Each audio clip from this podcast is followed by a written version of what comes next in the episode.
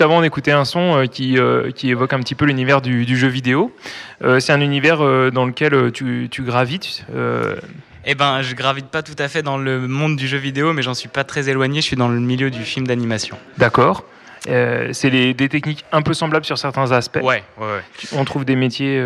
On, trouve en fait pas mal de, métiers similaires dans, dans, ces domaines-là. Et après, le, la différence principale avec le, le, jeu vidéo et le film d'animation, c'est que le jeu vidéo, c'est du temps réel. Donc, c'est que tout est calculé et fait pour que l'image soit euh, réalisée, enfin, soit calculée en temps réel, donc pendant le jeu. Alors que le film d'animation, on prend le temps de calculer les images, de les travailler, de les mettre ensemble, les compositer et euh, du coup de, de, de, peaufiner jusqu'à la diffusion en salle de cinéma. Quoi. Alors euh, pour fabriquer une image, que ce soit en temps réel comme tu l'as évoqué ou en continu, il y a un certain nombre de choses, d'ingrédients qui sont assemblés. Euh, toi, tu te places à un endroit particulier? Ouais, alors moi, du coup, je suis coloriste. mon poste est coloriste modèle. Je m'occupe de la mise en couleur des décors, des personnages et des objets qui, sont, qui appartiennent au décor. Du coup, je suis plutôt en début de la chaîne euh, de production parce que, en gros, on, commence avec un scénario. Après le scénario, il y a un storyboard qui va mettre en image déjà euh, le, texte et, euh, le développement du film qui permet de très rapidement voir un peu les différentes séquences, les, moments forts les moments plus, bas du, film.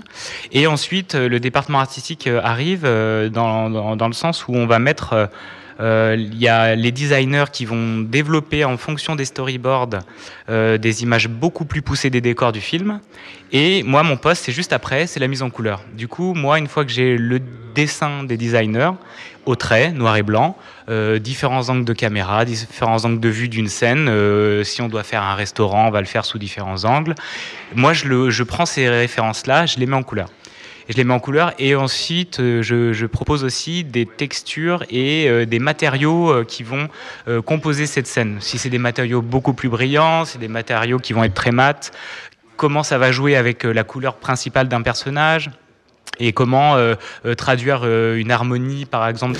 Et on propose ces petites pochades aux réalisateurs et aux directeurs artistiques qui ensuite vont valider la direction générale pour les séquences, pour les décors, pour la chaîne, pour la suite de la chaîne qui est la 3D. Parce que la 3D va pas s'amuser à chercher des couleurs, des matériaux, parce que c'est beaucoup de temps de calcul, c'est beaucoup de, mise en place. Quand moi je vais faire une vue, par exemple un angle de vue d'un designer dans un restaurant, ma mise en couleur va me prendre deux jours, dire. Alors, peut-être quand tu dis mise en couleur, euh, donc on a compris, tu as, évoqué couleur, texture et puis, euh, et puis euh, matériaux. c'est pas très évident peut-être pour quelqu'un qui n'a pas l'habitude de, vivre dans cet univers. Ça signifie quoi concrètement?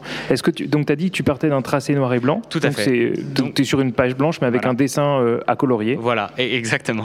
J'ai pas les numéros pour remplir voilà avec les couleurs qu'on m'a données et la, et la, pipette.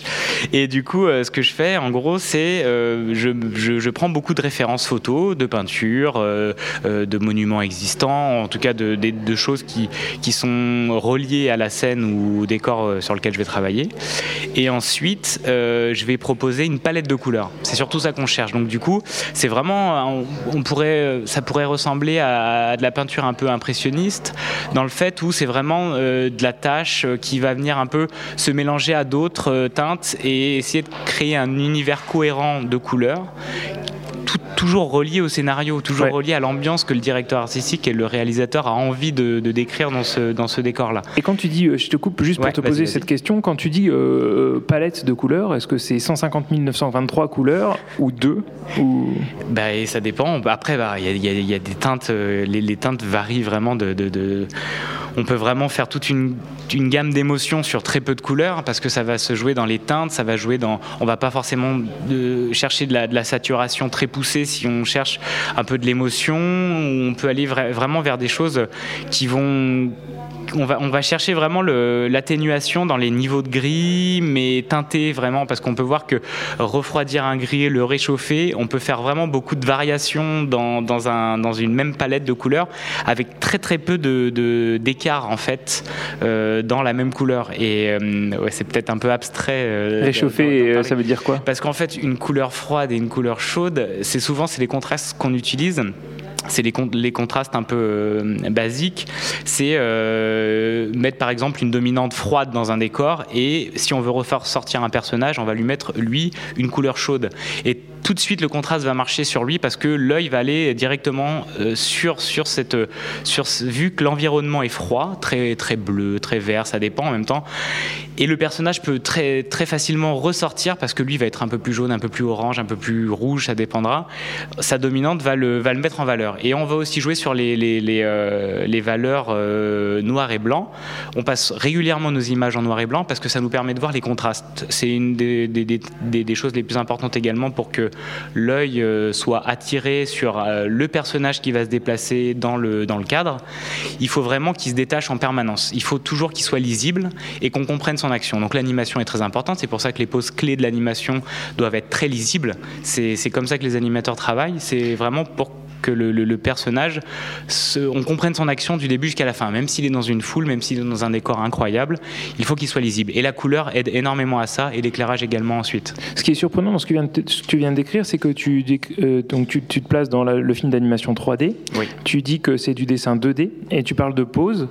Euh, comment ça se conjugue? Est-ce que les gens ils vont dessiner à la main euh, ce que le logiciel 3D fabriquerait ensuite, mais sans être passé par, par la chaîne de traitement purement 3D ou est-ce que comment ça fonctionne? En fait, du coup, c'est assez mélangé parce qu'un animateur, euh, un animateur 3D, c'est enfin souvent animé en 2D.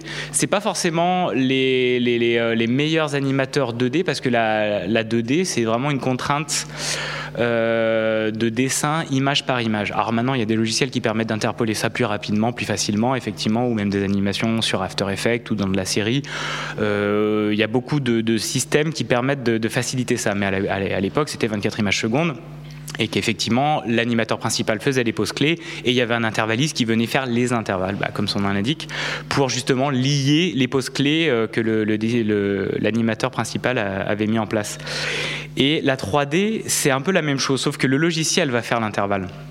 Du coup, l'animateur, lui, dans tous les cas, il a un regard de dessinateur parce qu'il peut préparer son animation en 2D, il peut se filmer pour euh, déjà s'inspirer de lui, comment il aurait pu euh, euh, faire la scène qu'il va animer.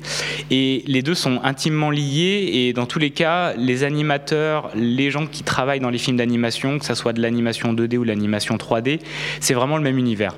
Après, c'est vrai que l'animation 3D amène énormément de, de départements techniques et de contraintes liées à la technique, euh, qui sont euh, les machines de calcul, les temps de rendu. Le rendu, c'est vraiment le calcul de l'image avec tous les paramètres physiques réels, mais recréés dans un logiciel 3D. Du coup, il faut des puissances assez incroyables pour bah, voilà, représenter euh, des, des, créatures plein de fourrures, plein de poils, avec de la neige et, compagnie.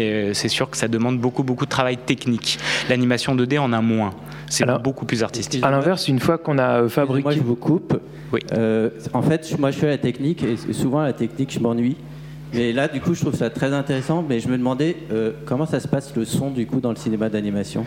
Ah bah, le son dans le cinéma d'animation, par exemple, pour l'animateur, c'est un élément principal parce que dans le cinéma d'animation, c'est la voix du, du comédien qui va inspirer l'animateur pour pouvoir réaliser ces scènes d'animation. Du coup, la voix est vraiment primordiale. C'est le doublage, c'est pour ça qu'on dit souvent d'aller voir un film d'animation doublé, c'est dommage parce qu'on perd quand même une grande partie de, l'interprétation du comédien parce qu'elle a été faite avant que l'animateur euh, commence la scène. Du coup, si c'est doublé, c'est-à-dire que l'animateur a animé sur une voix originale. Et euh, du coup le doublage euh, bah, va s'inspirer d'une scène déjà réalisée mais sur une autre voix. Et c'est vrai que le comédien est très très important le son est très important euh, en tout cas surtout pour l'animateur parce que c'est vraiment ça qui va guider son jeu comment il va s'inspirer de, des intonations de voix de, l'énergie qu'il a mis dans son personnage le comédien pour ensuite bah, le le, faire se déplacer dans la scène, dans l'espace, tout en respectant euh, sa diction, son, son, énergie et son, et son timbre et ouais, ce qu'il dégage. Et c'est vraiment ça qui est génial dans le film d'animation, c'est que la, la voix, et même souvent, il, commence les animatiques et le, enfin, le storyboard, euh, juste après le scénario, à le storyboard, ensuite c'est l'animatique. Mais l'animatique, c'est un peu différent parce qu'on met de la 3D dedans, on essaye de un peu plus se rendre compte à quoi peut ressembler le film avant d'avoir tout calculé. Mais ça, c'est plus pour la 3D. Et du coup, euh, le son rentre vraiment en compte parce que tout est monté avant. On l'a déjà même sur le storyboard ou autre. C'est ça, prend vraiment corps. C'est très important dans le film. Ça veut dire que toi, au moment où tu travailles, euh, donc euh, les gens, ils ont commencé à faire des dessins qui sont euh, l'intuition de à quoi va ressembler les choses mhm. en 3D. Ils préparent les choses. Et là, toi, tu mets la couleur, mais tu as déjà la voix. Est-ce que tu as accès ah, à... Oui, oui. On, a déjà, en fait, ils font à chaque fois ça. C'est quand les comédiens enregistrent les voix, ils sont également filmés en parallèle. Et toutes ces données-là sont utilisées, toutes ces vidéos-là sont utilisées par les animateurs parce que ça les inspire également. Parce qu'un comédien qui va se mettre en mouvement quand il prend la voix d'un personnage qu'il a travaillé, qu'il incarne, euh, par exemple là sur le film sur lequel je travaille, c'est Sing 2. À la base c'était Sing 1, ils font la suite et c'était tous en scène la version française. Et c'est Matthew McConaughey. Et c'est un, sacré euh, putain d'acteur quoi. Pardon, pardon pour le putain, mais c'est vraiment quelqu'un qui envoie. Et on voit ses vidéos quand il enregistre, il en met tellement dedans que c'est une, une mine, c'est une pépite d'or pour un animateur. Du coup, il a de quoi vraiment déjà s'inspirer, tout ensuite en retranscrivant ça avec sa manière d'animer, en respectant les, volontés du, réalisateur et du, directeur artistique, du directeur d'animation du coup pour lui. Et, euh, du coup, tout ça se fait son mélange et arrive euh, à la fin à un espèce de, cohérence voilà, qui, qui, mélange toutes ces personnalités-là, tous ces talents, toutes ces, euh, toutes ces émotions. Quoi. Et donc toi, dans le choix de ta palette de couleurs qui va caractériser un personnage, un univers, tu vas t'inspirer de la voix, des acteurs Et est-ce que tu vas avoir aussi euh, une signature sonore des lieux dans lesquels, euh, tu dois choisir euh, ou construire la palette de couleurs? Alors, après, ouais, moi, c'est dans ma recherche, je peux justement utiliser tout, tout ce pan-là d'inspiration pour pouvoir me mettre au, plus proche de la, de la scène ou du décor que je vais mettre en couleur. Mais après, on n'a pas forcément toujours le temps de passer beaucoup de temps justement là-dessus. Donc, du coup, on, on va au plus vite. C'est, oui, on, est moins impacté par le son dans la, dans la mise en couleur que des animateurs le seraient. Ça, c'est clair. Un animateur ne peut pas faire sans le son, c'est impossible. Euh, nous, c'est un petit plus, mais c'est vraiment un ressenti vraiment visuel et d'émotion euh, qu'on va retranscrire en fonction des films qu'on a vus, des séries ou de nos émotions à nous, de peintres qu'on aime beaucoup ou de ce que va nous inspirer ces scènes-là. Mais par contre, on a toujours bien sûr une contrainte d'un directeur artistique qui lui va donner le guide principal et surtout du réalisateur qui vient valider. Et aux États-Unis, c'est le producteur, parce que Illumination MacGuff, la boîte pour laquelle je bosse, est une entreprise euh, américaine. Et aux États-Unis, le producteur a un regard vraiment euh, décisif, déterminant sur la, la, fin du film. Donc le réalisateur est moins important qu'en Europe et surtout en France. Du coup, c'est pas lui qui aura le dernier mot, à moins que ce soit un Tarantino, par exemple. Donc on arrive assez bien à comprendre la chaîne complète que tu viens de décrire. Euh, ça, c'est celle euh, du, euh, du film d'animation. dans tes études et tes pratiques professionnelles passées, tu as exploré d'autres formes d'expression graphique? Euh, alors oui, dans mes études, j'ai euh, en expression graphique, j'ai fait du film d'animation 2D pur. On a beaucoup aussi fait de la stop motion, donc c'est de l'animation image par image euh, en photo, comme les marionnettes de Wallace et Gromit par exemple. et on a également fait, oui, du papier découpé, soit réel, soit sur After Effects, comme avait fait par exemple Prince et Princesse de Michel Oslo, c'est un animateur français et réalisateur français euh, assez connu. Et, euh, et du coup, euh, ça nous permet un peu de, d'appréhender tous les différents types qui existent dans l'animation euh, et, c'est assez incroyable parce que à chaque domaine c'est très différent. Et c'est vrai que comme on voit par exemple le studio qui s'appelle Laika, euh, si je dis pas de bêtises, ils sont en Amérique de l'Ouest, euh, je crois pas très loin de Seattle, mais je dis peut-être une bêtise à vérifier. Et ils font des films magnifiques en stop motion, bah, un peu comme le studio Harman font à Londres. Et c'est vraiment mais un travail incroyable. c'est des, des, décors, mais vraiment de, des petites maquettes, mais ils passent des, des heures et des heures dessus. Ils animent vraiment clé par clé, donc image par image, les personnages qui sont des marionnettes avec plein de visages et d'expressions différentes. Bon, maintenant ils les font avec des impressions 3D. Avant ils les sculptaient. Et voilà, Grimut, il reste quand même sur, de la, sur du modelage euh, vraiment à l'ancienne. Et c'est un travail d'une patience assez incroyable. Et quand on voit la réalisation de ces films-là euh, films et la qualité qu'ils arrivent à avoir en animation, ils n'ont rien du tout à envier à la 3D et euh, la facilité d'avoir l'ordinateur qui intervalle tout ça. C'est assez incroyable. Et c'est vrai que ces films-là, ça reste des films d'animation mais c'est quand même un univers qui est, tout autre. C'est par contre voilà, euh, il y a de quoi s'inspirer dans ces films-là aussi pour nous, énormément quoi. Alors ici on a Utopie sonore, oui. c'est pas Utopie graphique. Non. Et toi tu es là? Oui. Et du coup, euh, je me demande la raison pour laquelle, euh, et peut-être nos auditeurs aussi finalement, euh, puisqu'on a compris que c'était l'image qui, qui, parcourait ton activité professionnelle et, ton centre d'intérêt, un de tes centres d'intérêt. Pourquoi tu es ici et qu'est-ce qui t'intéresse dans le son ou est-ce qu'il y a un pont entre les deux? Il y a clairement un pont entre les deux parce que, hum, en fait, en, travaillant dans l'image, moi j'ai toujours été attiré par l'image. Depuis tout petit, je faisais de la bande dessinée, j'avais envie de raconter des choses avec l'image. Je ne sais pas du tout d'où ça me venait, c'était juste là et le dessin est est, vraiment venu euh, naturellement, mais le, son également, et surtout c'est le, bonheur de mon métier, c'est que je peux travailler avec une paire d'écouteurs sur les oreilles pendant des heures et des heures, et que du coup ça me permet un de me concentrer quand on, des fois on travaille dans les open space, ce qui est plus mon actuellement, mais qui, qui peut des fois être un peu difficile pour se concentrer, donc le casque est nécessaire. Et du coup, ben, je peux écouter des milliers de podcasts, euh, beaucoup de sons, beaucoup de, musique, et qui m'inspirent, qui me concentrent, qui, qui me font découvrir autre chose. Et du coup, le son a toujours été relié à l'image pour ça. Et bah, du coup, ça m'a donné envie à la longue de pratiquer euh, de, la, de, la, création sonore. Euh, et, puis bah, du coup, ma passion pour la radio m'a amené évidemment à découvrir les podcasts et toutes les radios euh, alternatives qui existent et les radios associatives. Et puis bah, des, initiatives comme Utopie Sonore, comme les collectifs. Et puis bah, voilà quoi, il y a eu l'occasion d'un week-end annulé chez des amis et je me trouvais pas très loin d'ici. Du coup, c'était l'occasion de sauter euh, à Nantes. Quoi. Et tu te trouves ici, et puis hier, on était en train de, manipuler du son ensemble. Euh, on, utilisait euh, bon, un logiciel qui permet de faire ça. Et euh, en discutant, on marquait des similitudes entre la manière de travailler le son et de travailler, de travailler l'image.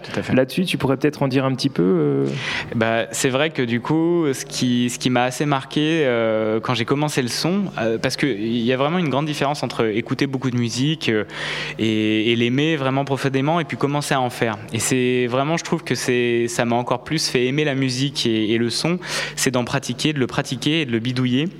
Et c'est vrai, on se rend compte vraiment de, la richesse que certains artistes arrivent à mettre, de la, beauté d'un bel arrangement, de, jouer avec les, différentes fréquences, les sonorités, euh, le pan gauche-droite, ou vraiment la spatialisation du son, et tout en gardant un rythme et un univers, et d'en faire, donc déjà ça ouvre ça encore plus.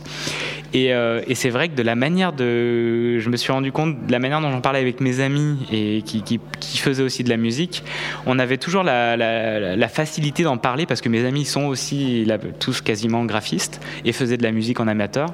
Et du coup, on parlait de, de, la musique avec euh, bah, des, termes et du vocabulaire liés à l'image. Et c'est vrai que naturellement, ça nous venait euh, quand on veut parler de, de, quelque chose de granuleux, de quelque chose de cotonneux, d'un son qui, qui voilà, qu'on même des fois, il y, y, a, aussi le vocabulaire de la nourriture. Euh, c'est vrai que du son de la nourriture pour les oreilles, comme on dit souvent aussi pour la musique, ou c'est vrai qu'il y, a, tout ça qui se mélange et le, vocabulaire de, l'image est, très pratique pour décrire ça. Et c'est vrai qu'avec toi, on en parlait et on se disait que peut-être qu'on manquait de mots pour décrire nos sensations sonores. Mais, mais, mais voilà. Et après, c'est vrai que venant de l'image, euh, moi, c'est vers ça que je vais facilement euh, pour décrire un son et des contrastes et puis bah, une énergie ou autre. Mais le, ouais, ça, c'est plus parlant pour moi en tout cas. Alors, bah, justement, un exercice. Euh, juste là, tu as choisi un morceau qui va être celui que nos auditeurs vont entendre après. ça fait longtemps qu'on l'a choisi, mais en tout cas, tu dois peut-être te souvenir de ce que c'est. Est-ce que tu peux le décrire ou décrire l'univers de cet artiste ou de ce style à l'aide de mots uniquement de l'univers euh, de l'image Alors oui, je veux bien, mais le problème c'est que le son qu'on a proposé, on on l'avait passé avant. Du coup. Et on n'a pas inversé On a non parce que. Qu'est-ce qu'il y a juste ensuite à la régie comme son Dites-nous tout. Parce que du coup le, le on l'a mis, on l'a mis après. On l'a mis avant tout à l'heure quoi. Alors, à la régie, c'est Ibrahim Malouf, ah. Outlive qui est prévu. Alors, est-ce que tu connais la musique d'Ibrahim bah, Malouf Je connais la musique d'Ibrahim Malouf. Euh, après, euh, c'est vrai, quand tu décris euh, bah, tout ce qui est cuivre. Non, attendez, attendez, parce que ça, c'était mon morceau pour après lire des ah. poèmes. Donc, tu vas pas me voler la musique. Ça perlote. Toi, un autre morceau, STP. Alors maintenant, vous avez compris que nous sommes passés dans la phase euh, de collage euh, et d'approximation et d'ajustement, et où on a envie aussi de vous dévoiler une partie du fonctionnement euh, de la radio. On va pas vous le cacher, hein, la radio qui se dénude. Est-ce qu'il y a dans RUSE, il y a dénudé? Non, mais non, mais c'est pas grave. On, a compris. Alors bah, peut-être on choisit un autre morceau parmi les morceaux qu'on avait envisagé de diffuser. Est-ce qu'il y en avait, en avais choisi deux? Il y en a un. sinon, dites-moi le morceau que vous voulez que je passe et j'essaye de le trouver euh, Là, comme ça, je sais pas. Euh, on peut repasser celui de tout à l'heure. Oui, si tu veux. Alors, on va faire ça. Alors, c'est quoi Ça sera plus facile. C'était. Euh, d'ailleurs, oui. César Merveille Non, pas César Merveille. Remets-toi sur 23. Non, sur 2 heures du mat.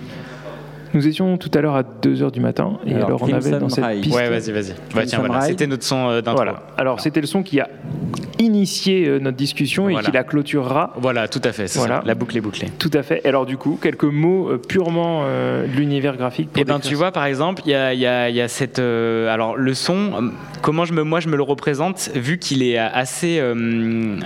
Il y a un côté, donc, comme tu me disais, je cherche un son un peu jeu vidéo, un peu. Voilà, on peut transitionner sur, sur ça. Et c'est vrai qu'il y a un côté, donc par ses aigus, par ce côté un peu, alors, un peu pointu de, de, ces notes, euh, de la mélodie, euh, me, fait direct, parce qu'il y a le côté 8 bits, donc qui nous fait un peu penser à ça.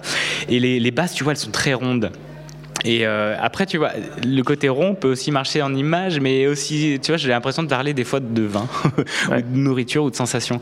Mais tu vois, c'est ce côté un peu très, tu sens la sinusoïde, tu sens le truc très lourd, un peu qui vient, mais qui vient un peu te rassurer. Et euh... tu as parlé de couleur chaude, couleur froide. Que ah, c'est clairement chaud là. Là, ouais, ouais. C'est, tu le sens dans la, dans la basse ou dans, il y a, y, a, y a, quelque chose de, peut-être c'est peut-être le côté 8 bits, je sais pas, mais c'est très coloré. Si tu devais faire une image euh, couleur de ce son-là, t'en mets de partout, c'est assez saturé, ça va pas être euh, dans les demi-teintes ou autres, c'est vraiment ça, ça, pétille, ça pétille beaucoup. Il y a des petits détails aussi alors. Ah ouais, il y a des petits détails parce que le, son, tu vois, tu sens sur les petits pics un peu de, de, ces aigus du, 8 bits qui, ouais, c'est très joyeux, c'est très, tu peux pas faire ça triste, c'est impossible.